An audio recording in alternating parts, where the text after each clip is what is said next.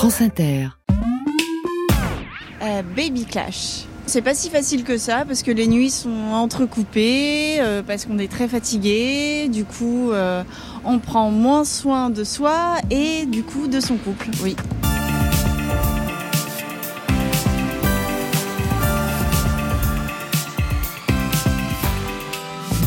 Bonjour à toutes et à tous, bienvenue dans le dernier Zoom Zoom Zen de la semaine. Nous sommes vendredi, Manon et Quentin se projettent déjà sur ce qui est leur passion du vendredi soir, picoler et chanter dans des bars où on danse jusqu'au bout de la nuit. Sur les autoroutes du tempo d'Étienne Bertin ou d'autres DJ dans le vent. En revanche, pour Cyril et moi, c'est vendredi aussi, mais nous on se projette sur notre passion du vendredi soir, le sommeil. Oui, avec Cyril, vous l'aurez certainement noté si vous nous suivez régulièrement en vidéo sur franceinter.fr, nous ne sommes plus, nous ne sommes plus les bellâtres à l'œil vif que vous avez connus en démarrant cette émission en 2022. Certains d'entre vous d'ailleurs s'en inquiètent peut-être. Souffrent-ils de la progéria, cette terrible maladie orpheline qui entraîne un vieillissement aussi impressionnant que prématuré Non, chers auditeurs, je vous rassure, on n'a pas la progéria, on a juste eu des gosses. Et si c'est évidemment pas aussi grave, ça change quand même un peu la vie. Cyril, par exemple, qui a eu 49 ans hier, mais 63 en ressenti quand il doit se lever au milieu de la nuit pour changer une couche. Quant à moi, la dernière fois que j'ai eu le temps de prendre un verre avec l'équipe euh, après l'émission, c'était euh, ben, en 2020. C'était l'équipe d'Historiquement Vôtre sur Europe 1. Et je me souviens, Stéphane Bern était bourré, il avait même fait une vanne. On tire les rois à Bourg-la-Reine. Mais... Oui, Ouais, c'était sa meilleure Euh, oui, quand on est parent d'enfants en bas âge, on n'a plus le temps pour soi, mais surtout on n'a plus le temps pour son couple.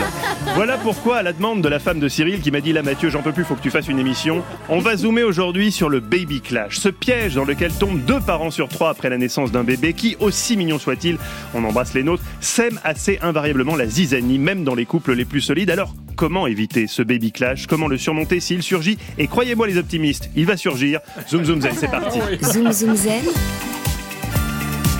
Mathieu Noël sur France Inter. Et bonjour Anna Roy.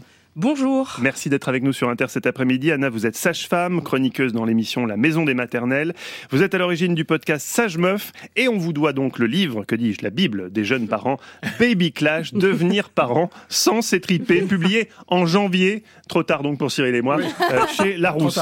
Alors Anna, avec Cyril, on va certainement réécouter cette émission en podcast un grand nombre de fois. Vous allez nous dire comment déjouer euh, le Baby Clash. Juste le temps euh, de vous présenter deux journalistes qui, eux, réécouteront certainement cette émission dans quelques années avec beaucoup d'intérêt quand Quentin fera sauter sur ses genoux un petit Marianounet dans une gigoteuse Jacquemus, pendant que Manon, qui aura beaucoup appris de notre émission Tradwife, préparera de bons petits pots en cuisine. Tu es mon millésime. Chantera Quentin, suscitant la colère de Manon, qui gardera quand même un petit fond féministe. Mais ferme-la, Obispo, viens plutôt m'aider à faire le biberon. Ou alors, ça se passera bien parce qu'ils auront lu votre livre. Manon Mariani, Quentin, lui, bonjour. Bonjour, bonjour à tous. Euh, Quentin sera le parrain, hein, je tiens à le préciser. Ah. Pas plus. Hein. Vous me verrez, j'ai tout prévu. Attendez, j'ai envie de chialer. Bonjour, bonjour à Peut-être tous. pot- potentiellement. Quentin. Pourquoi pas officiel pourquoi pas N'allons pas trop vite en besogne. On est La- amis maintenant, donc la- oui. la suite de l'histoire après. Manon, en attendant ce jour béni, vous donnerez la vie à un petit lui. Vous vous acquittez avec beaucoup de mérite. Bah.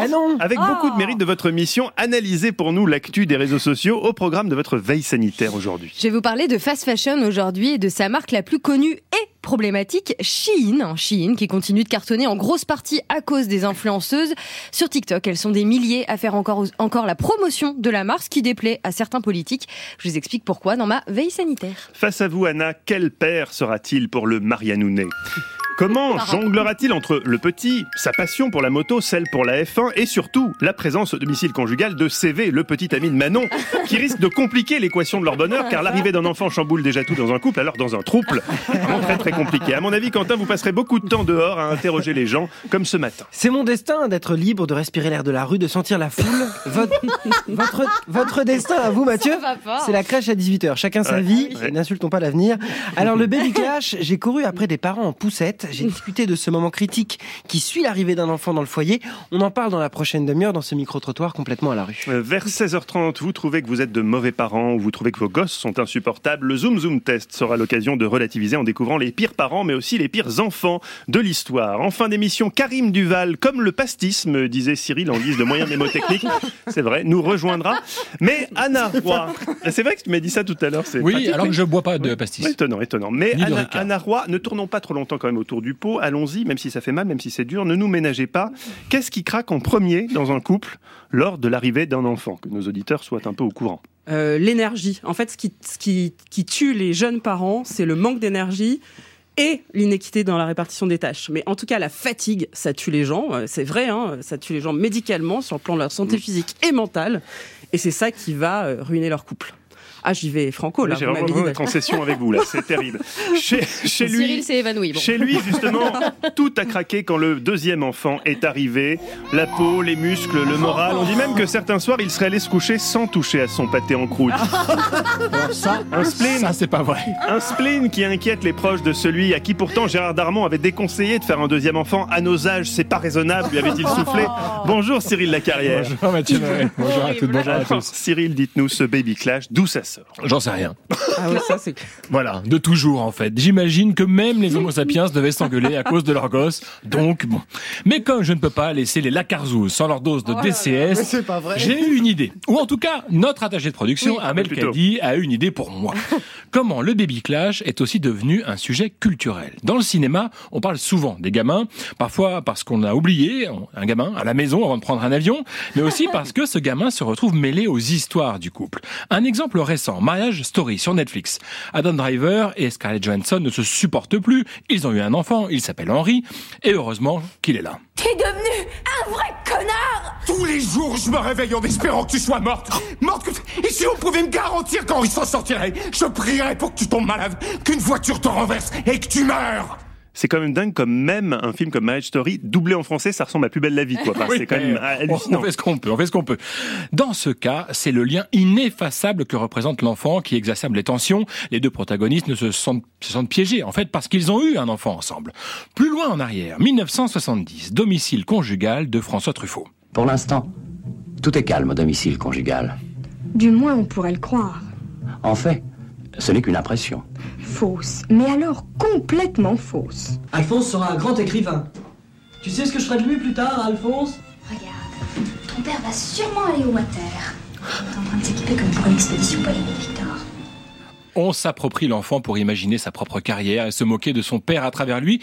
Et puis, il y a le ras-le-bol. Ras-le-bol de s'occuper des mômes. Scène géniale du film Le Prénom avec la regrettée Valérie Benguigui. Ah, les enfants. Eh ben tiens, parlons-en des enfants. Qui m'a supplié d'en avoir Parce que les enfants, y a rien de plus beau? Mais tu t'en occupes jamais. Enfin, si, si, si. Si, je suis vache. Le dimanche soir, parfois, ça te prend là. Tu joues un quart d'heure avec eux. Tu les énerves bien en faisant le fou là. Juste avant qu'ils aillent se coucher. Et après, tu me les laisses sur les bras, surexcités, trempés de sueur, avec les cartables à préparer, les histoires à raconter, les doudous à retrouver, les pipis, les cauchemars, et toi, tu vas t'enfermer dans ton bureau, parce que bon, quand même, faut pas déconner, les chiards, ça va cinq minutes. Les chiards, ça va 5 minutes. Tous les parents doivent se le dire de temps en temps, pas vrai, Mathieu? Ça va 5 Je minutes. ne me prononcerai pas qu'en présence de mon avocat. D'ailleurs, le sujet de la charge mentale revient souvent dans les comédies à la française. Autre exemple, 10 jours sans maman de Franck Dubosc. Moi, c'est les enfants, tout le temps, les enfants. Ça va, une fois que tu les as déposés à l'école, les enfants, t'as toute la journée pour t'occuper de toi, ça va. T'es sérieux là? Je donnerais n'importe quoi pour être à ta place. Et il va l'être à sa place, il va réaliser Calamba, et voilà, fin de l'histoire. Et puis parfois, évidemment, ça finit mal, ça finit au tribunal. Un des grands films sur la parentalité, Kramer contre Kramer. Ouais, maman. Bah, elle est plus là. Alors, les parents se déchirent au tribunal. Mon petit garçon n'a que 7 ans, il a besoin de moi. Je ne dis pas qu'il n'a pas besoin de son père aussi, mais je crois qu'il a plus besoin de moi. Meryl Streep en version française. Et grâce à Quentin, lui, j'ai appris quelque chose en préparant ce D'où ça sort, que ce film avait en partie inspiré une chanson. Ah, un bon balade, ça marche toujours. hein. Vous êtes sûr de vos sources Ah, certain, sur le lien? On vérifier. Très bien. Chérie FM. Source fiable, hein. Ah oui. Alors, puisque le baby clash, c'est une vieille histoire, comment faire en sorte que ça clash moins? C'est ce qu'on va voir durant une heure. Anna Roy, il y a- il y, a deux manières d'envisager ce ça sort. Soit se dire que Cyril n'a absolument pas fait ce pourquoi il est grassement payé, soit considérer qu'une fois de plus, c'est un de ces fameux DCS coup de génie. Je pense évidemment euh, pour cette option. Je vous précise que tout ça, c'est lui qui me l'a écrit, évidemment. hein, parce que je ne pense pour aucune option, il a juste fait n'importe quoi. Euh, c'est vrai en revanche que de tout temps, il y a eu des baby clash, c'est juste qu'on en parle plus aujourd'hui qu'avant. Ouais, ça, je suis persuadée de dire que c'était mieux avant, cette espèce de discours qui revient. C'est faux. le- Bon, non, bien sûr. Et d'ailleurs, je suis en train d'interviewer des femmes qui ont entre 60 et 90 ans en ce moment, et je leur fais parler de leur postpartum, de leur relation de couple et tout. Elle dit, mais c'était l'enfer, c'est exactement la même chose. Enfin, il y a aucune différence entre. Alors peut-être que les gens, mais je suis pas historienne, je suis pas sociologue, donc peut-être que effectivement, ils étaient moins aidés, peut-être que les femmes étaient plus seules, peut-être que genre, euh, enfin, ils en parlaient moins. Ouais, voilà. Moi, je pense que c'est surtout que les gens en parlent et qu'avant ils en parlaient pas, c'est tout. Mais de toute façon, les gens n'en parlent toujours pas parce que c'est hyper délicat de renvoyer une image de son couple qui est un peu moisie. Donc il une espèce de chape de plomb sur ce sujet. Mais même avant d'avoir des enfants, personne va dire putain, je supporte plus mon mec, j'en peux plus. j'ai- Voilà. Donc euh, tout le monde euh, joue le rôle de non, non, mais ça va super, nous c'est trop bien, c'est l'éclate. Encore plus quand on a eu un enfant, parce qu'on n'a pas le droit de dire que là ça va pas alors que tout devrait aller super bien. Ah donc, bah, alors ma deuxième question ne va pas parce que j'allais vous demander est-ce que la baisse de la natalité, de la natalité en France, elle est liée au fait que, comme on parle, La baisse. La baisse, Pas la je baisse, vous dis. hein, oui. Pas la baisse de Oui, la mais, la natalité. baisse- mais- mais tout se mélange dans ma tête. Vous savez, c'est vendredi. Vous savez, euh, Cyril, Oui, oui, oui. soyez, soyez C'est un. Lapsus. Effectivement, c'était peut-être un lapsus. Effectivement, j'appelle peut-être quelque chose de mes voeux, euh, n'est-ce pas Et donc, euh, j'allais vous dire, cette baisse de la natalité en France, elle est peut-être liée au fait que, comme on parle plus du, du baby clash, même si on n'utilise pas toujours cette expression forcément, mais des problèmes, qui, les problèmes postpartum, tous ces problèmes que peuvent rencontrer le couple, les gens se disent. Ah oui, non. en fait, faire un enfant, non. Pour vous, Ah, c'est pas ça, du je soulier. suis sûre que ça n'a rien à voir. C'est des problèmes euh, macro beaucoup plus profonds, de, de sociétaux, etc. Mm, mm. Mais ça n'a rien à voir. Au contraire, plus on parle, moi, il y a plein de femmes à qui j'ai raconté plein de choses et qui me disent, bah, vous me donnez au contraire envie d'avoir des enfants. Qu'on cache la vérité, ça donne, donne pas du tout envie d'avoir des enfants. Non, ça, je crois pas du tout à, ce- à cette histoire-là. Au contraire, plus on parle aux gens, plus ils ont envie de faire des enfants. Parce qu'en fait, c'est assez drôle. En fait, les problèmes de parentalité, c'est parfois très chiant, mais c'est quand même assez drôle. Ah oui, enfin, quand on est en plein dedans. Ah, je- Non, mais si, au fond, si. On va, on va, on va en On va en parler. Vous, vous êtes sage-femme, Anna, on l'a dit. Est-ce que euh, maintenant vous repérez les couples pour qui la naissance d'un enfant va être difficile? Est-ce que vous arrivez à le détecter? Vous dites, eux, va falloir qu'ils s'accrochent. Bah non, pas toujours. Souvent, je me fais avoir. Surprenant. Ah oui, oui, je me fais toujours avoir. Je sais pas pourquoi, parce qu'en fait, il y a pas tellement de facteurs favorisants. euh, non, non, non, je me fais souvent avoir. C'est pas une question de milieu social ou quoi que Non, ce soit? euh, pas de milieu social, pas. Ils étaient en couple depuis 10 ans, pas. euh, non, il y a pas de. me- Je me dis pas, il y a, un, il y a, ouais, un portrait type, un, un couple robot euh, qui non, non, malheureusement, non, j'ai pas de, j'ai pas de point d'accroche. Mais parce que ça Des dépend fois, de l'enfant. Aussi. Non, pas seulement. Ça dépend en fait. Euh, Non, mais des fois après, il y a des gens dont je me dis, oula, ça peut être compliqué. Mais euh, des fois, je me trompe quoi. Souvent, je me pourquoi trompe. Parce qu'ils sont déjà pas très Déjà, c'est assez compliqué. Et puis des fois, c'est vrai qu'il y en a qui font des enfants très très très très vite. Ça peut être chouette. On est hyper amoureux, clac, on fait un enfant, puis on se réveille le lendemain, on se dit, oh zut, pourquoi j'ai fait un enfant avec cette personne? Et ça, ça arrive. Ça arrive. C'est instructif, Anna, de papoter avec vous, même si, comme Cyril le dit souvent, ça nous rendra pas l'Alsace et la Norelle. Justement, je vous propose Et de remonter le temps. La Lorraine, oui, je sais pas pourquoi. Justement, je vous propose de remonter le temps à l'époque où les Lacarzouz le surnommaient encore Wild Thing, les Trogs. On avait même fait un morceau.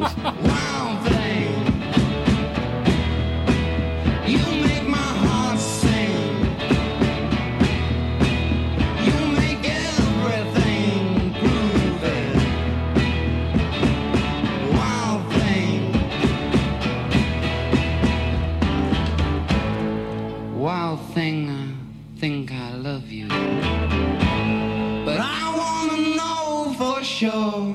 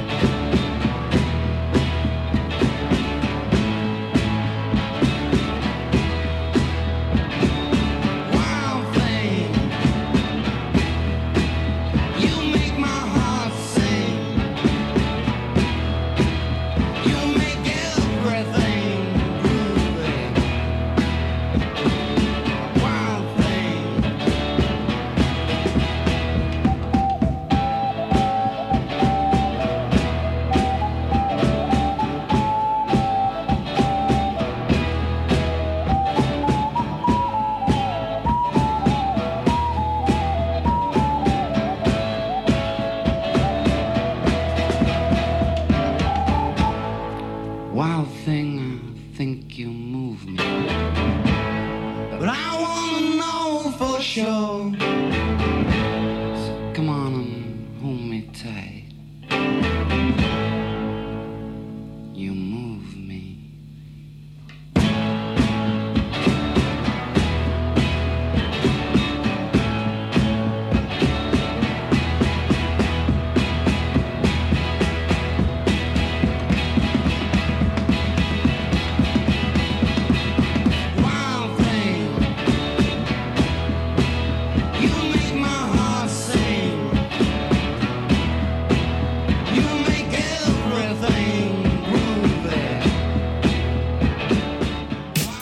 Zoom Zen sur France Inter.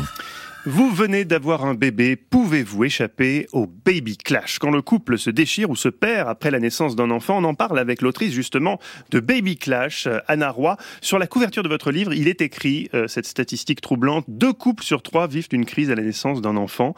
Alors une crise, c'est pas forcément une séparation, ni des objets euh, qui volent dans la pièce. C'est quoi la crise de la parentalité? C'est-à-dire, c'est une, une- on va dire que c'est une crise maturative, c'est une profonde déstabilisation du couple. En fait, chaque individu, en ayant un enfant, il devient quelqu'un d'autre, et le couple, qui était uniquement amoureux, devient amoureux et parental.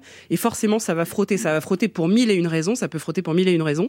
Mais en tout cas, ce qui est sûr, c'est qu'il y a une apparition massive de tâches domestiques, parentales. On se retrouve complètement écrasé. Il y a le manque de sommeil, il y a nos casseroles personnelles qui peuvent revenir, il y a l'inéquité dans la répartition des tâches. Il y a mille et une raisons que ça pète. Et d'ailleurs, moi, au début, je voulais l'appeler Bienheureux Clash, ce bouquin, pour dire que c'est pas forcément dramatique. C'est juste une phase profonde de déstabilisation. Vraiment, il faut pas confondre ça avec des problèmes plus graves, quoi. Est-ce que c'est déjà un passage obligé après la naissance Est-ce que ça arrive vraiment à tous les couples ou certains passent à travers? Oui, pour moi, c'est euh, l'immense majorité des couples. On dit deux tiers, c'est un chiffre. En fait, on n'a pas de vrai chiffre scientifique, mais on va dire que deux tiers, oui, la plupart des couples traversent ça, et c'est pas grave.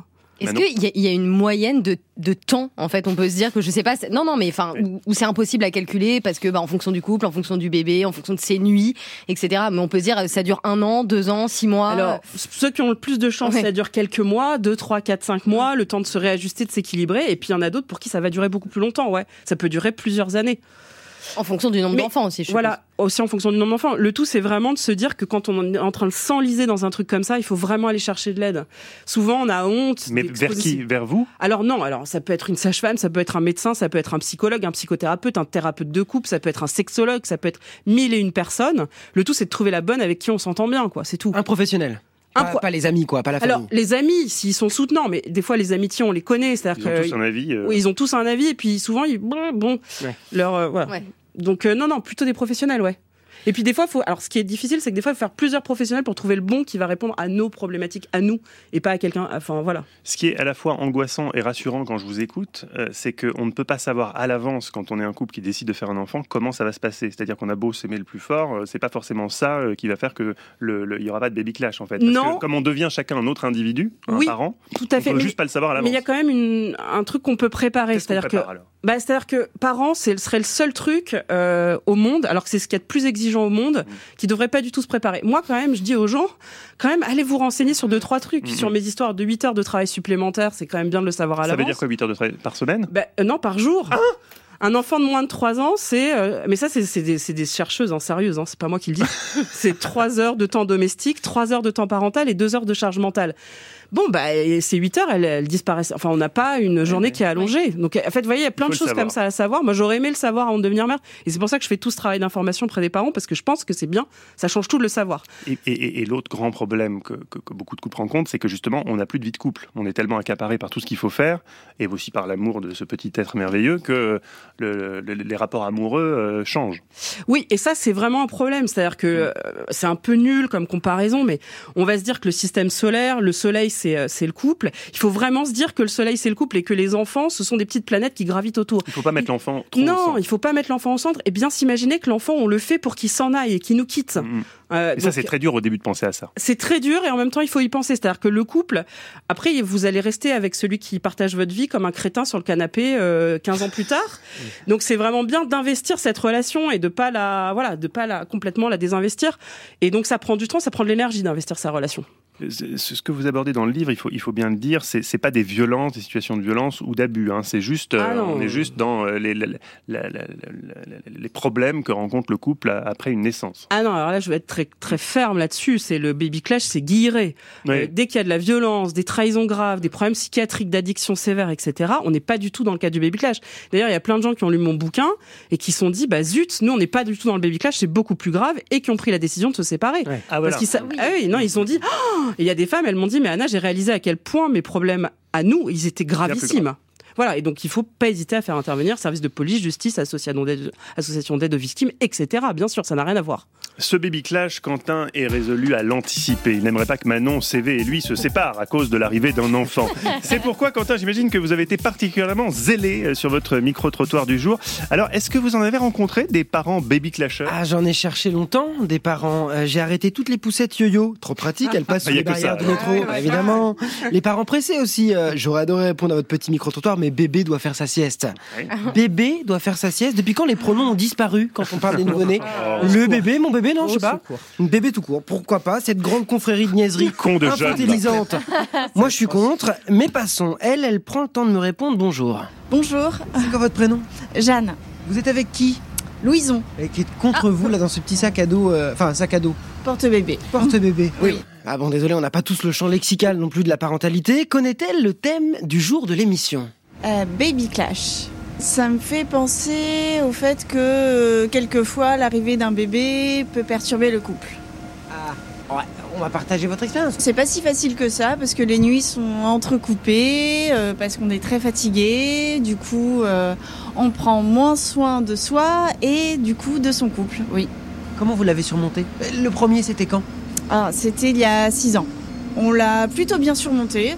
C'était assez serein, voilà. Et pour la deuxième, c'est un peu plus difficile. Du coup. Ah, ça, le deuxième, c'est fatal. Cyril marche sur ses cernes. Mathieu a vu des murs apparaître entre le bureau et le studio. Je demande à Jeanne comment on surmonte les conflits, comment on retrouve une sexualité aussi. Quels conseils elle donnerait? De s'écouter déjà soi-même, c'est peut-être un peu la clé pour euh, pouvoir euh, écouter l'autre et euh, s'accorder du temps. Et sur le conflit?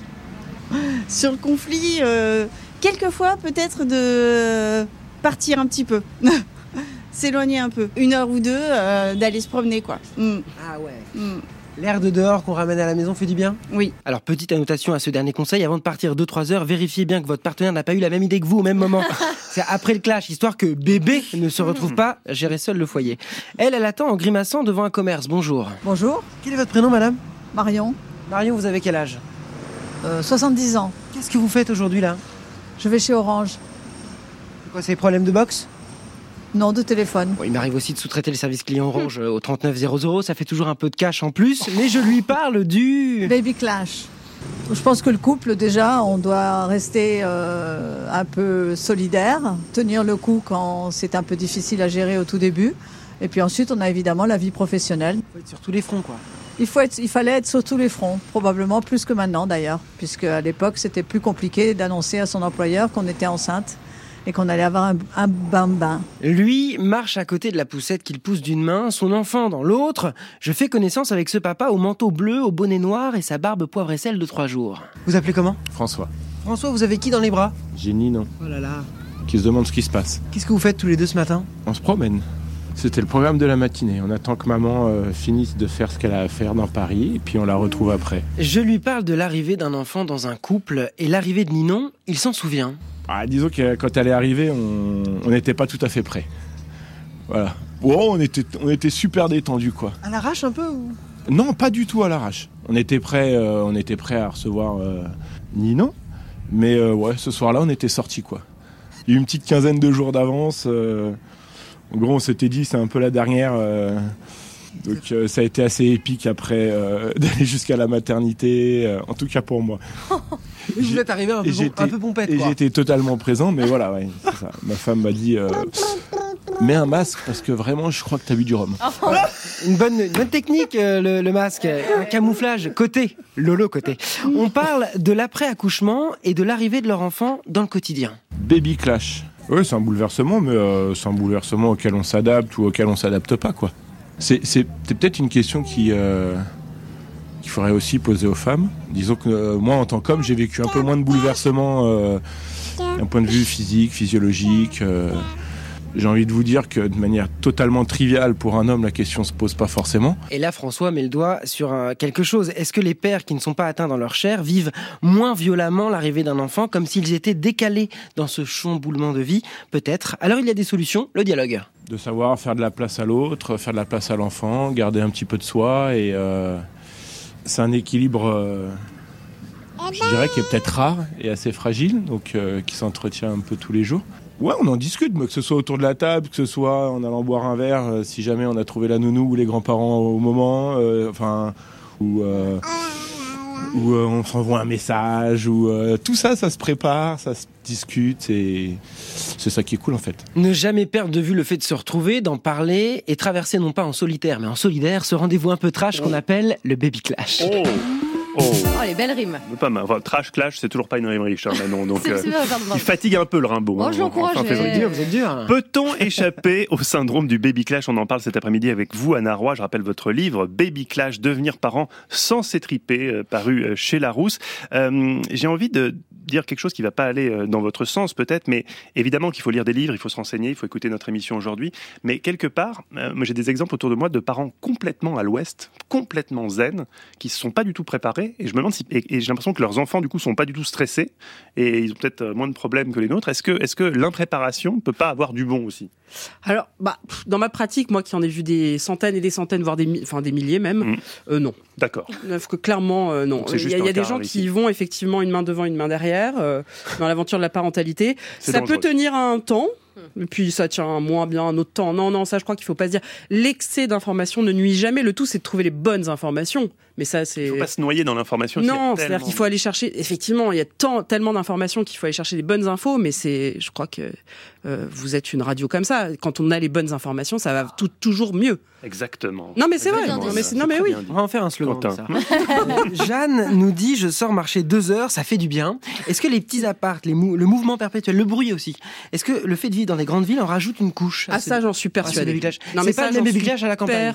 C'est-à-dire que le manque d'espace, les conditions de vie difficiles, mais c'est pas que euh, ville campagne, c'est pas ça que l'opposition, mais oui les conditions d'existence qui sont difficiles en rajoutent une couche. Et d'ailleurs moi je tiens à dire, il y a des gens qui ont les moyens par exemple de se payer du temps domestique et parental, c'est-à-dire de recruter des, Mm. des nounous, de recruter des femmes de ménage, etc., etc. Pour eux c'est évidemment beaucoup plus simple, beaucoup moins lourd sur leurs épaules. Donc oui bien sûr qu'il y a des Il y a- conditions d'existence qui se facilitent ou qui. Ça dure jusqu'à quel âge le baby clash? Moi je dis c'est jusqu'aux 6 ans du dernier enfant. Du dernier enfant? Oui, c'est-à-dire que si... Oui, oui. Ouais. Donc si le premier. Ah oui. Ah, il non. peut survenir n'importe quand jusqu'aux 6 ans du dernier enfant. Ouais. D'accord. Eh ben c'est bien. Eh ben, je crois que Ok, bon. Manon et Quentin viennent de prendre la décision officielle de ne pas procréer. Hein, le réarmement démographique, c'est Chacun de pas notre pour côté, maintenant. encore une fois, on précise, hein, merci. pas Non, non, mais attendez, il y a quelque chose quand même qu'on n'a pas dit, c'est que avoir un enfant avec quelqu'un, c'est un truc de malade. C'est merveilleux. Non, mais c'est l'amour, l'amour, un truc, Bah un oui. truc complètement imaginaire qui est concret, qui se fait chair et os quand même. Donc, euh, non, non, euh, non. Oui, le but de votre livre, c'est pas Ah de non, dire au couple arrêtez de extraordinaire. faire Enfin, des je veux dire, vous regardez votre enfant, vous dites ah ouais, ça c'est notre amour, genre le truc, euh, le concept euh, qui est en vrai, ah c'est pas mal quand même. Alors, qu'est-ce que vous dites aux parents qui nous écoutent peut-être et qui sont au bord de la séparation parce qu'ils sont euh, rincés.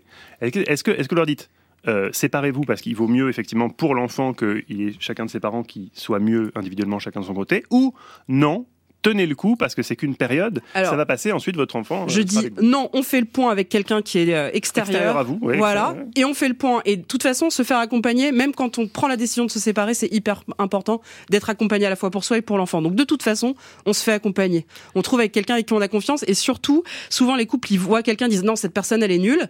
Et ben, on, on- il On faut quelqu'un réessayer jusqu'à ce que trouver la bonne personne qui nous correspond à nous. Quoi. on ne se sépare pas euh, quand on a un enfant en bas âge c'est ça que vous nous dites Ça- sans, Non. pardon sans, non c'est pas ce que je veux dire on ne se sépare pas sans euh, avis extérieurs Bah. Ah, non, Dans cette sauf situation. situation, grave et tout, on s'est bien ah compris. oui bien sûr non mais quand on Voilà. est dans le, notre Mais cadre bien du sûr, classique vraiment, ça vaut le coup d'avoir un regard extérieur parce que souvent les gens s'aperçoivent, ils disent Mm. Ah ouais, en fait, c'est pas grave. Ou on les fait dormir deux jours, ils disent Ah, mais Anna, on s'aime toujours. Bah, sans blague. c'est juste que tu dors pas en fait. Et oui voilà Tu dors pas, tu manges pas, et ben oui, tu as envie de te séparer de l'autre. Mais en dormant et en mangeant, euh, ça revient. Quand l'arrivée d'un bébé bouscule le couple, on continue de zoomer avec vous, Anna Roy, sur le phénomène du baby clash. On verra qu'un pacte peut vous aider à surmonter cette période difficile. En gros, il suffit de tenir 3 ans, soit 36 mois, et c'est là que les jeunes parents qui nous écoutent perçoivent que c'est long. Heureusement, pour se changer les idées, il y a le Zoom Zoom Test. À la découverte aujourd'hui, non pas seulement des pires parents, mais aussi des pires enfants. Ce sera juste après l'ESCOP, les garçons sur France Inter. Dans un été suffocant, parfois il se lève tôt. Il respire le sirocco. Affalés sur le dos. Le soleil jaune et blanc s'écrase sur leur peau. Comme des anges dilettants, ils font semblant d'être idiots. Voyous, discrets et ça les. Ils parlent aux filles en criant, ils ne connaissent pas les mots qui se cachent dans leur petit cœur de salaud. À la campagne, à la ville, les beaux quartiers, les banlieues.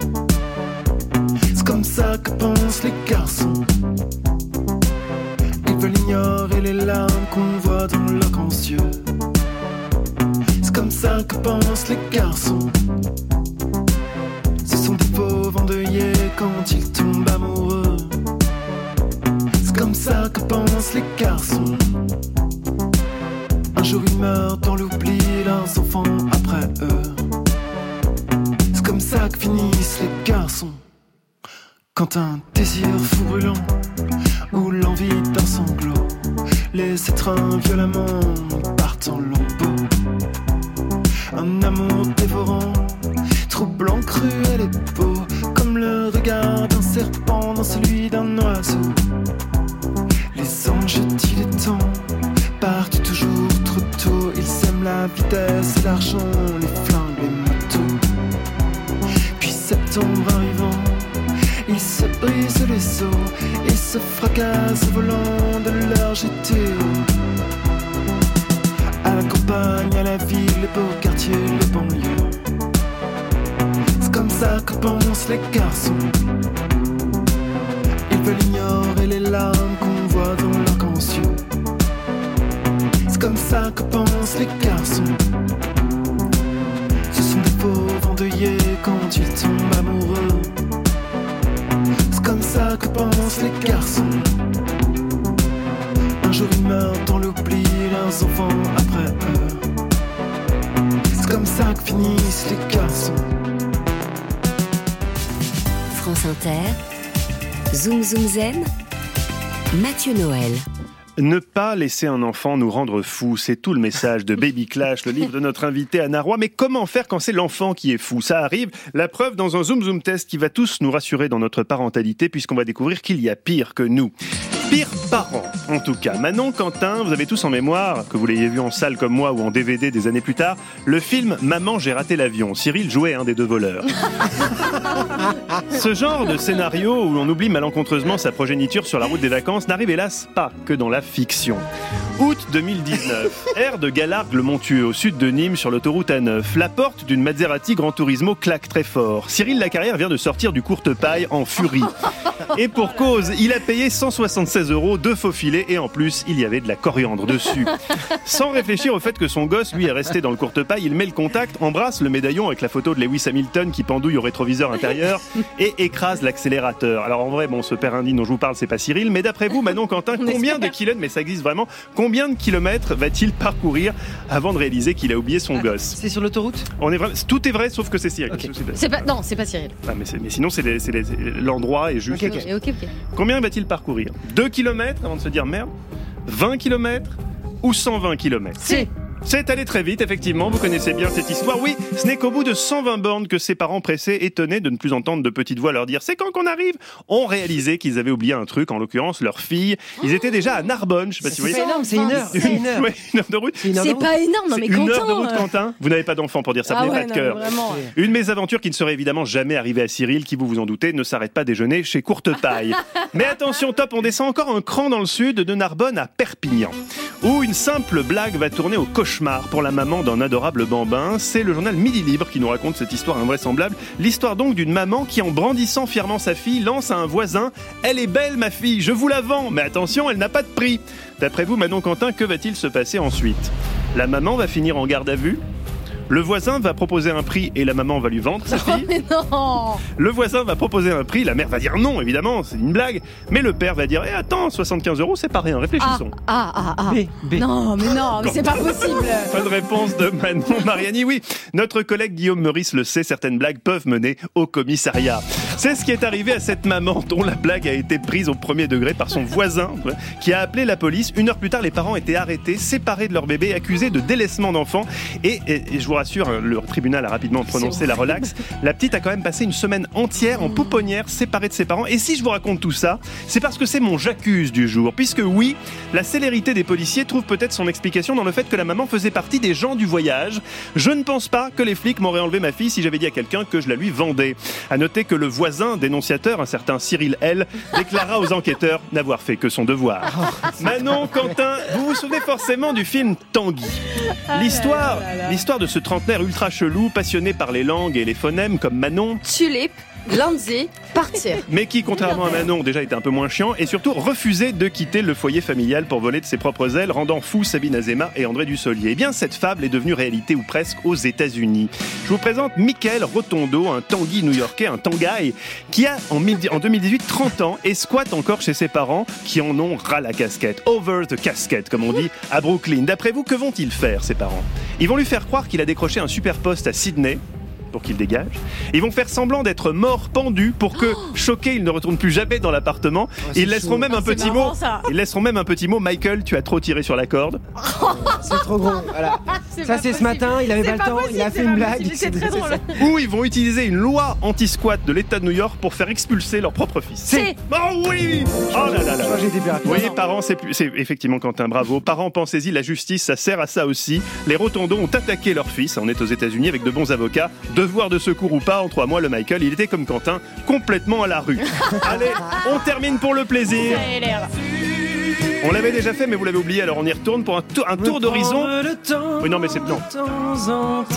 Un point en moins pour Quentin. Ah, merci. Un tour d'horizon des pires prénoms. Des pires prénoms jamais donnés par des stars à leurs enfants. Top Pierce Brosnan a appelé sa fille Choucroute, Choucroute. Non, faux. Faux. Faux. André Courrèges a appelé sa fille Clafouti. Vrai. C'était son dessert préféré, il était le couturier star de l'époque. À la mairie, ils n'ont pas osé dire non. Elon Musk a appelé son fils R2D2. Vrai, Faux. faux, pardon. Bonne réponse Un peu. Mais il s'appelle QI, Elon Musk a appelé son fils XAEB16. Vrai. Vrai, oui. Faux. Même Elon Musk ne sait plus comment il a appelé son fils. Vrai. Vrai. Vrai, puisqu'il l'a appelé XAEA12. Et pas ce que j'avais dit avant. Victoire de Manon Mariani. Ah, ok. Il faut suivre, c'est un jeu de rapidité. c'est ce que vous n'arrivez pas à vous mettre dans la tête. On est dans les limbes de votre cerveau. Voilà, Il y a des nœuds autour et on est là. Voilà, Vous l'aviez déjà fait, ça, on est d'accord Oh, juste les prénoms là. Ah oui, d'accord, ouais. Oh là là. Anna Roy. Décidément, cette semaine. Selon une étude de l'Institut IFOP publiée en 2022, 16% des couples se séparent dans les premiers mois suivant la naissance d'un bébé. C'est un chiffre qui m'a choqué. Comment on peut expliquer qu'on se sépare après la naissance d'un bébé? Vous qui l'avez dit, c'est quand même la, la plus belle chose du monde. Oui, alors là, il y a aussi tous les causes graves aussi. hein. Il y a des, il y a beaucoup de, non, mais il y a beaucoup de coparents qui quittent le nid, qui partent. euh, Il y a des situations de violence conjugale, etc. Donc, il y a, à mon avis, cette part-là. Et puis, il y a aussi la part de, de baby clash, de gens qui, qui, qui n'en peuvent plus, qui se rendent compte qu'ils ont fait un enfant avec euh, pas la bonne personne, qui euh, sont trop fatigués, qui n'arrivent plus à communiquer, etc. Il y a Mais- beaucoup de gens qui, voilà, il y a, le problème, c'est que là, derrière ces 16%, il y a différentes situations, quoi. Mais le, dans ce que vous dites, le, le- le petit problème, c'est que c'est difficile à voir quand on est le nez dans le guidon, euh, ce qui relève du fait qu'on s'est trompé de partenaire ou ce qui relève du fait qu'on est fatigué, par exemple. Exactement. En tout cas, ce qui est sûr, c'est qu'on peut pas bien raisonner quand on dort pas. Ça, vraiment, j'insiste. C'est comme il y a beaucoup de gens qui n'ont plus envie de faire l'amour juste parce qu'ils ne dorment pas. Ils disent non, ça y est, je ne le désire plus parce qu'il est devenu un père ou parce qu'il est devenu une Mmh. mère. Non, en juste fait, tu dors genre, pas. voilà, juste tu dors pas en fait. Dors et puis te- la libido va revenir. Donc en fait, vraiment, la fatigue, les gens ne se rendent pas compte à quel point ça a des répercussions sur euh, sur eux. Vraiment. Alors, il n'est pas question de se forcer à rester avec quelqu'un, mais ce que vous nous dites, c'est qu'il faut quand même un petit peu euh, prendre sur soi, se dire qu'il y aura des jours meilleurs, et que le, le jeu en vaut la chandelle quand même. En fait, c'est vraiment de prendre de la hauteur. Et prendre de la hauteur, pour ça, il faut dormir. Donc, il faut trouver une solution pour dormir au moins de temps en temps, de façon à pouvoir redialoguer. Les grands-parents. Par exemple, non, mes grands-parents, amis, enfin, il y, y a plein de gens qui peuvent garder les enfants. Mais quand on dit, quand vous dites, ou quand on dit tous d'ailleurs, la bonne personne, ça veut dire quoi? Ça veut dire qu'avant, il faut parler avec son partenaire pour savoir euh, quelle méthode d'éducation on a envie de donner à notre enfant, euh, euh, comment, je sais pas, on, on, on le met à la crèche, on prend une nounou. Enfin, c'est des conversations qu'il faut avoir avant, en fait, Alors, même d'avoir un projet C'est effectivement extrêmement vieux jeu de dire ça, mais je l'assume complètement. Je pense qu'il faut aborder toutes ces questions, euh, évidemment, avant de se mettre, enfin, au moment où on se met en couple, et surtout quand on envisage de faire un enfant, parce que il y a des, il y a vraiment des gens qui ont des visions radicalement euh, opposées de Oui, l'existence. et on le découvre Et après. ça- bah ouais. Enfin, il y a des gens qui disent, non mais c'est tout bête, mais école privée, école publique, Mhm. euh, éducation machin ou éducation ceci. Enfin, il y a 10 milliards de questions qui peuvent en fait poser de grosses, grosses difficultés. Mais après, c'est plus facile aussi d'en parler quand l'enfant n'est pas là. Donc, on peut prendre des décisions avant, mais qui vont Non, changer. parce que déjà, il peut y avoir des tensions. Et on se dit, ah, ça. on- mais Ça peut nous des- alerter. Et puis même sur des sujets plus globaux, de politique, d'organisation de la société. Enfin, vraiment, ça permet quand même d'avoir une vision globale de l'être humain avec qui on souhaite faire un enfant. Parce que des fois, je vous assure, il y a vraiment des gens, ils aimaient faire l'amour avec quelqu'un, c'est super. Mais des fois, ça, ça suffit pas toujours, quoi. Il faut, il faut se méfier de nos phéromones. Parfois. J'ai Cyril, qui, notre rédacteur en chef, qui me parle beaucoup euh, dans l'oreillette en régie, et il aimerait qu'on s'arrête sur la sexualité. Chapitre 7, Oui. c'est celui qu'il a le plus lu, qu'il a beaucoup stabiloté. Euh, parce qu'on n'est plus raccord sur la sexualité ou l'histoire de l'épisiotomie.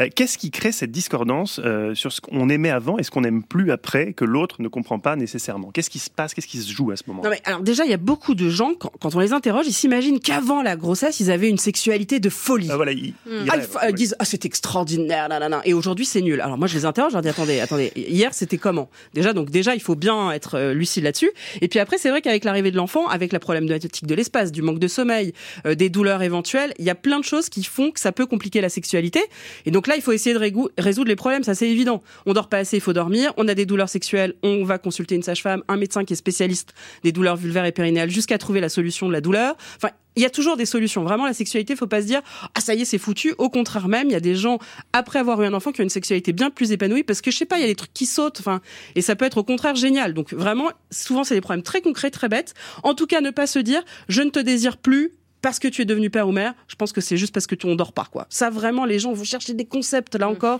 alors que juste ils dorment pas de la nuit quoi. C'est quoi le sujet épisiotomie?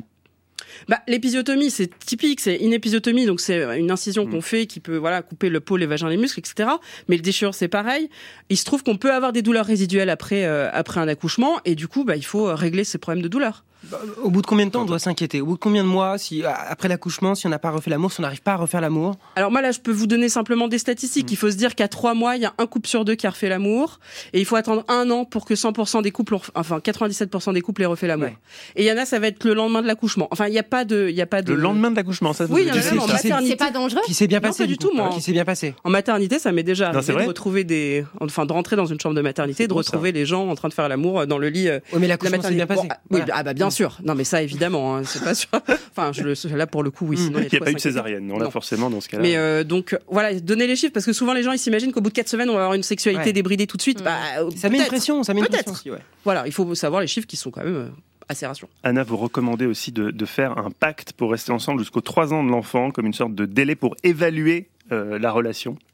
Oui, toujours à condition qu'il n'y ait pas de choses graves non, bien derrière. sûr, on, on Voilà. retire de l'équation les, choses graves, le évidemment, violence conjugale, etc. pas, voilà, voilà. Ça, évidemment, on se sépare tout de suite. Mais dans le cas d'un baby clash classique, on, on- Oui. c'est bien de se fixer. Et en fait, tant qu'on dort pas, tant qu'on sait pas répartir équitablement les trucs dans la maison, tant que, enfin, tant que les choses ne se sont pas stabilisées, souvent c'est idiot parce qu'en fait, c'est des trucs qui passent. Le problème, Mm. c'est que quand on dort pas, on imagine que ça va durer comme ça toute la vie. Or non, en fait, on va redormir. On imagine que la- la- l'accumulation des tâches, ça va durer toute la vie. Bah non, en fait. Ah, je me sens tellement mieux. Non, mais je vous assure. Ça va enfin, là, mieux. Ah, ça va mieux là. Dans Ah, un ça- an, ça vous va mieux plus le- Ah, plus ça même ah, je suis plus le même. On ressent, bien ah, sûr. je- ah, là, j'ai des- ah, vraiment, j'ai des petites ailes qui me poussent Mais dans oui, le dos. mais vous allez voir. Votre fille a 3 ans en plus là. Ah, En, en attendant, en attendant. ma fille n'a pas 3 ans, ma fille n'a pas 2 ans encore. En attendant, vous écoutez France Inter et si pour vous il est peut-être 16h46, sachez que pour moi, euh, qui est une gamine qui ne dort pas depuis 6 mois, il est 32h46.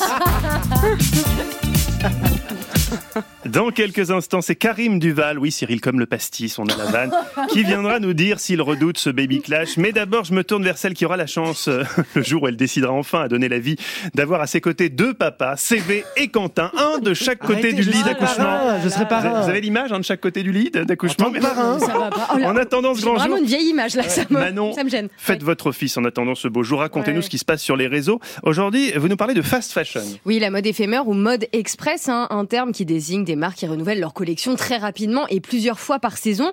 Le tout avec une production à bas prix, délocalisée dans des pays où les ouvriers sont souvent sous-payés et exploités avec des matières premières de basse qualité. En une dizaine d'années, la fast fashion est devenue une industrie très lucrative, mais qui pose de véritables problèmes éthiques et environnementaux. Mais malgré toutes les alertes, c'est un marché qui fonctionne encore très bien et qui est même en augmentation d'année en année et en grande partie grâce aux influenceurs. Et oui, encore eux. Sur leur réseau, certains font la promotion de marques de fast fashion, Asos, Topshop, H&M, Zara et évidemment la marque chinoise Shein, l'une des marques de fast fashion les plus problématiques pour les raisons que je vous ai citées, mais aussi parce qu'elle est soupçonnée de recourir au travail forcé en exploitant les Ouïghours. Mais comme je disais, ça n'empêche pas des milliers de TikTokeuses d'en faire la promotion sur leur compte. All Shein, je suis trop contente, ça fait trop longtemps, c'est une commande spéciale automne, je me rappelle plus trop ce que j'ai commandé donc je vais tout découvrir avec vous, c'est la collection Bizwear, je vous mets les photos et les références comme d'habitude. Yes. Ouais. Là, vous entendez par exemple I Am May, une jeune TikTokeuse qui fait donc un haul Shein. Alors un haul, c'est un type de vidéo très connu sur les réseaux où un influenceur présente ses achats. Et plus il y a de produits présentés, évidemment, plus ça fonctionne. La vidéo de I Am May, hein, qu'on vient d'entendre, cumule plus de 800 000 vues. C'est une énorme pub pour Shein car elle met en plus les liens et les références des articles pour que ses abonnés les retrouvent plus facilement. Bah oui. Et des vidéos de ce genre, il y en a des millions produites par des influenceurs du monde entier. Je précise évidemment que la plupart sont sponsorisés par la marque en question qui leur donne même un code promo spécialisé à donner à leurs abonnés pour faire toujours plus de profit. Pardon, mais moi je pensais qu'il y avait une prise de conscience concernant la, la fast fashion. Il y en a une évidemment, mais il faut continuer à alerter car manifestement ce n'est pas encore entré dans la tête de tout le monde et surtout des plus jeunes. Des associations et des activistes en parlent assez régulièrement et le sujet se politise aussi. En France, le député LR Antoine Vermorel-Marquez milite contre cette industrie et vient de déposer une proposition de loi où il veut instaurer une taxe de 5 euros sur chaque produit acheté de fast fashion. Et pour s'adresser aux premiers concernés, il a publié une vidéo TikTok en reprenant les codes de ces fameux halls et il en profite aussi pour dénoncer les méthodes de production de la marque. On commence, c'est des chaussures euh, trop canon, trop classe. Elles ont été traitées euh, au phtalate, euh, une substance qui est un perturbateur endocrinien qui peut tous nous rendre stériles.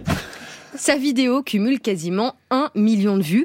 Mais ce qui est assez perturbant, ce sont surtout les commentaires que l'on voit sous cette vidéo. Des centaines de femmes qui disent qu'elles n'ont pas le choix de s'habiller en Chine, car elles n'ont pas les salaires, en fait, pour faire autrement, et que c'est un bon moyen pour elles d'avoir des dizaines d'articles pour pas cher. Mais elle voit la quantité plutôt que la qualité. Exactement, et en même temps, encore une fois, hein, quand ton algorithme te propose que ça et que des influenceuses aux millions d'abonnés comme Maëva Guénam qui font la promotion de ce type de marque euh, à outrance, on peut comprendre hein, que euh, beaucoup tombent dans le panneau. La fast fashion est quand même une option de facilité à bas prix. Après, heureusement, de plus en plus d'influenceuses ont aussi switché et se sont mises à boycotter ces marques. C'est le cas de Sandrea, par exemple, mais aussi d'Enjoy Phoenix, des créatrices de contenu aux millions d'abonnés qui se sont pourtant fait connaître avec des halls de fast fashion il y a des années. Sauf que dorénavant, du coup, elles prônent des valeurs écologiques et ne font la promotion que de marques qu'elles disent éco-responsables. Et puis, beaucoup d'influenceuses surfent aussi sur la vague de la seconde main en mettant leur compte Vinted en avant sur leur Instagram, histoire de revendre leurs vêtements à des prix pas chers. Une solution aussi hein, pour les jeunes abonnés. Et puis, cette seconde main peut même aller jusqu'au tapis rouge. hein. La créatrice de contenu Lena Mafouf, qu'on ne présente plus, a par exemple porté essentiellement des robes vintage achetées sur le site de revente Vestiaire Collective à Cannes. Alors évidemment, ce sont des tenues de, ma- luxe, hein, comme Chanel ou Versace, donc quand même très très cher, mais le message est là. Ça donne quand même un exemple et une démarche à suivre. En fait, ce sont des mentalités qu'il faut changer et pour ça, il faut justement avoir les bons, les bons euh, ambassadeurs. Et malheureusement, c'est pas sur TikTok qu'ils se trouvent en ce moment. Merci beaucoup Manon. Et en fait, vous nous avez pas dit comment voulez-vous que CV et Quentin se positionnent pour l'accouchement? CV plutôt à gauche, Quentin à droite ou plutôt Quentin ringard, Je- je- vraiment, je réponds pas à cette question. Quentin, côté Oh sage-femme, peut-être qu'il pourra filmer, il adore filmer. Ça on va va faire pas. un beau souvenir, Bah, on parler. Pas, pas sans mon autorisation. De- bah, ça se ça- passera pas. Évidemment, Voilà. vous signerez une décharge. De toute façon, filmer, je crois. Je crois. hein. vous avez le temps de Les réfléchir à tout ça. sont toujours là. Là, il faut qu'on écoute Taike Meiza, One One sur Inter. A guy that I let go. You remind me of a friend that got too close. You remind me of a man that lied to hold me up. You playing games on the low, but you ain't one one. You remind me of a guy that I let go.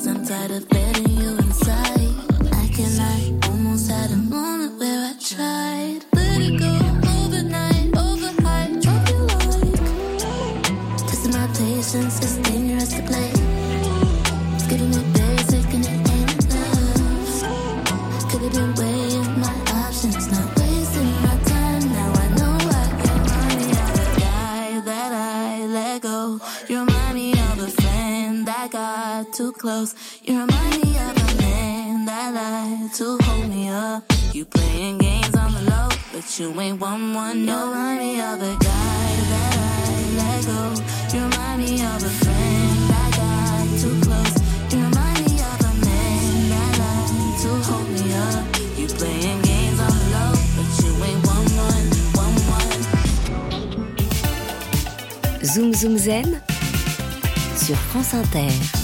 Il n'a pas eu de bébé récemment, en tout cas de bébé qu'il est reconnu officiellement, et il déteste les clashs. C'est pourtant lui à qui on a fait appel pour évoquer le baby clash. Mais pourquoi euh, ai-je demandé à Cyril Parce qu'il a un nom de pastis et que ça me plaît, m'a répondu Cyril. Bref, bonjour Karim Duval. Salut tout le monde. Vous le savez, mes chroniques dans Zoom Zoom Zen sont espacées dans le temps comme les moments de tendresse entre deux parents fraîchement rentrés de la maternité. Alors c'est toujours un plaisir d'être avec vous, la famille. hein. Je suis très content de vous retrouver. hein. Mon Cyril Laferrière, ma petite Marion. Et, euh, et euh, toi. Pour rappel, moi c'est Karim Duval, je suis chroniqueur saisonnier, papa de deux enfants de 9 et 4 ans, et je trouve ça curieux, ce besoin de couper la vie en tranches, hein, de nommer les crises de l'enfance, hein, le baby clash, les terrible two, les three-year-old regression, les fucking fours. Même ça existe. Bientôt, t'as Mathieu Noël qui va nous faire une émission. hein. Qu'est-ce que les Mysterious Five and a Half? Cette tendance sociétale chez l'enfant de 5 ans et demi à se ronger les ongles de pied, venu tout droit des États-Unis. Désolé pour cette piètre imitation, mais que voulez-vous? Je suis à Nicolas Canteloup, ce que Nicolas Canteloup est à l'imitation. Oh non, Nico, si tu nous écoutes, non Moi au début je croyais que le baby clash c'était les clashs entre bébés, c'est une surenchère de dinguerie inédite hein, comme des rappeurs. hein. Moi j'ai pris une pièce de 1 euro, j'ai fixé mon daron droit dans les yeux et j'ai avalé la pièce de 1 euro. Moi j'ai pris le caca dans ma couche, j'ai fixé mon daron droit dans les yeux et, et j'en ai extrait une pièce de 2 euros. Boum parce que c'est ça le problème. On a beau donner un nom à un phénomène pour se rassurer du fait qu'il est universel, en pratique, tu te vois comme un cas exceptionnel parce que t'as zéro recul. hein. Pardon Alain, hein, mais vous êtes en promo pour votre bouquin, mais un conseil, sortez-le en BD sur une feuille A4. Qu'est-ce que tu vas lire? Un essai de 224 pages alors que ça fait 6 mois que tu dors 4 heures par nuit La privation de sommeil, c'est une méthode de torture reconnue. Ouais, bon, et parfois, le détenu s'endort euh, trop longtemps. Une pensée sobre et émue pour ce martyr de la liberté dont le nom de famille finit par Ni. Patrick Balkany, qui, malgré tout ce qu'il a fait, dort sur ses deux oreilles. À lui, si un jour on cherche dans sa couche ce qu'il a avalé, les dossiers remontent à tellement longtemps qu'on retrouvera des francs. En tout cas, un enfant, ça change la vie. hein. à Lyon, euh, on vivait à deux dans un T3. Pour les Parisiens, vivre à deux dans un T3, c'est un mode d'habitat adopté par une ethnie qu'on appelle les provinciaux. On avait une chambre d'amis. On avait une chambre d'amis, hein, c'est-à-dire une chambre qui héberge parfois des amis et le reste du temps, un clic-clac et un rameur que tu as utilisé une fois. Puis un jour, bébé arrive et les amis dorment dans le salon parce que la chambre des amis devient la chambre de bébé qui ne dort pas dans la chambre de bébé, non, dort dans le lit de papa et maman qui devient le lit de bébé et maman. Et au petit, matin, les amis qui voulaient gérer bébé pour offrir une grasse mat aux parents en échange du gîte euh, poussent la porte de bébé Myrtille et ils trouvent quoi? Une vieille banane entamée, hein, papa dans un sac de couchage affalé sur le sol chambre qui est redevenue la chambre d'amis puisque papa et maman sont désormais amis. Heureusement, après l'amour est revenu, hein. on a fait un deuxième enfant. Face au baby clash, je t'aime ma fille. Face au baby clash, il y en a qui se tournent vers la sagesse des grands-parents, euh, que j'appelle les pédopsydentistes, hein, euh, parce que pour eux, tout s'explique par les dents. Le bébé dort pas, bah c'est les dents ça. Hein. Un mal de ventre, ah, c'est les dents. hein. Le gamin mord sa mère, mais laisse-le faire, c'est dents. Et la belle-fille, bienveillante et conciliante, tu sais, qui approuve. En effet, Timothée a une précocité au niveau des incisives. Il a été diagnostiqué HPD, hein, au potentiel dentaire. Eh, Elle est conciliante parce qu'elle n'a pas le choix. Elle ménage belle maman parce que sinon plus tard belle maman ne gardera pas Timothée pendant les vacances. Alors qu'en vrai si belle maman gardera Timothée pour que plus tard son fils la mette bien dans un bon EHPAD qui sert des petits pois verts et tout. Parce que si les jeunes parents sont flippés du baby clash, les vieux parents sont flippés du granny flush, l'art de se débarrasser des parents en fin de vie. Ouais. En fait, on sait pas quoi faire, on est désemparés. Hein. On sait pas quoi faire de ces, deux bouts de l'existence, hein, la naissance et la fin de vie. Hein. Nous, blancs occidentaux, avons du mal à accepter le cycle de la vie. En fait, on perçoit la vie comme un saucisson. Un long tunnel rectiligne bien dense qu'on aime découper en tranches avec deux nœuds foireux à ses extrémités. Merci de m'avoir. Merci beaucoup, Karim Duval. On vous retrouve très bientôt dans Zoom Zoom Zem. Fou ce que je me suis retrouvé dans cette chronique aussi. hein. Décidément, quelle journée, quelle journée, les amis. Oui. Merci, Anara, de nous avoir donné les clés pour surmonter le baby clash. On rappelle votre conseil phare. Moi, c'est ce que je retiens de cette émission. Le pacte des trois ans. Si vous pouvez le redire dans votre bouche pour ma femme qui nous écoute. Oui, faites un pacte. Non, non, mais ans. dites, restez trois ans avec lui. Trois ans, ouais. Vous en êtes à combien, Mathieu Pardon Vous en êtes à combien Ah Là, elle a pas deux ans encore, la petite. On, on en est là. Voilà. On en est là. On en est là. c'est bien, c'est bien. Merci encore Anna, je rappelle, je rappelle, je rappelle votre oui, le livre. C'est vrai que c'est une idée. Je rappelle votre livre Baby Clash, devenir parent sans s'étriper, disponible chez Larousse. Merci à tous les amis, Quentin lui, Manon Mariani, Cyril Lacarrière ou ce qu'il en reste. En régie, moult bisous et congratulations à Amel Kaldi, Fanny Léonore Crouzet et Sybille Bulou, une stagiaire qui boit moins que Cléo mais qui fait jeu égal sur le plan de la performance. À la technique, on remercie Pauline Laverdure quant à la réalisation. Il va pouvoir il va pouvoir rejoindre Düsseldorf et ce festival tribal dubstep speedcore où il est attendu pour mixer avec le sentiment du devoir accompli. Bravo à Étienne Bertin, d'autant qu'il n'a pas l'habitude de travailler en journée. La Bertine Demain, on se retrouve en best-of et lundi en direct pour le sujet le plus improbable de notre histoire. Je vous donne juste le titre et à vous de deviner de quoi on va parler et où se cache surtout le mot nouveau dans l'air du temps, la bataille des trottoirs. Bon Ça va être courage et à Cyril aussi du coup pour justifier cette thématique. Alors à lundi 16h et d'ici là bon week-end à l'écoute d'Inter. Ah ben, joie.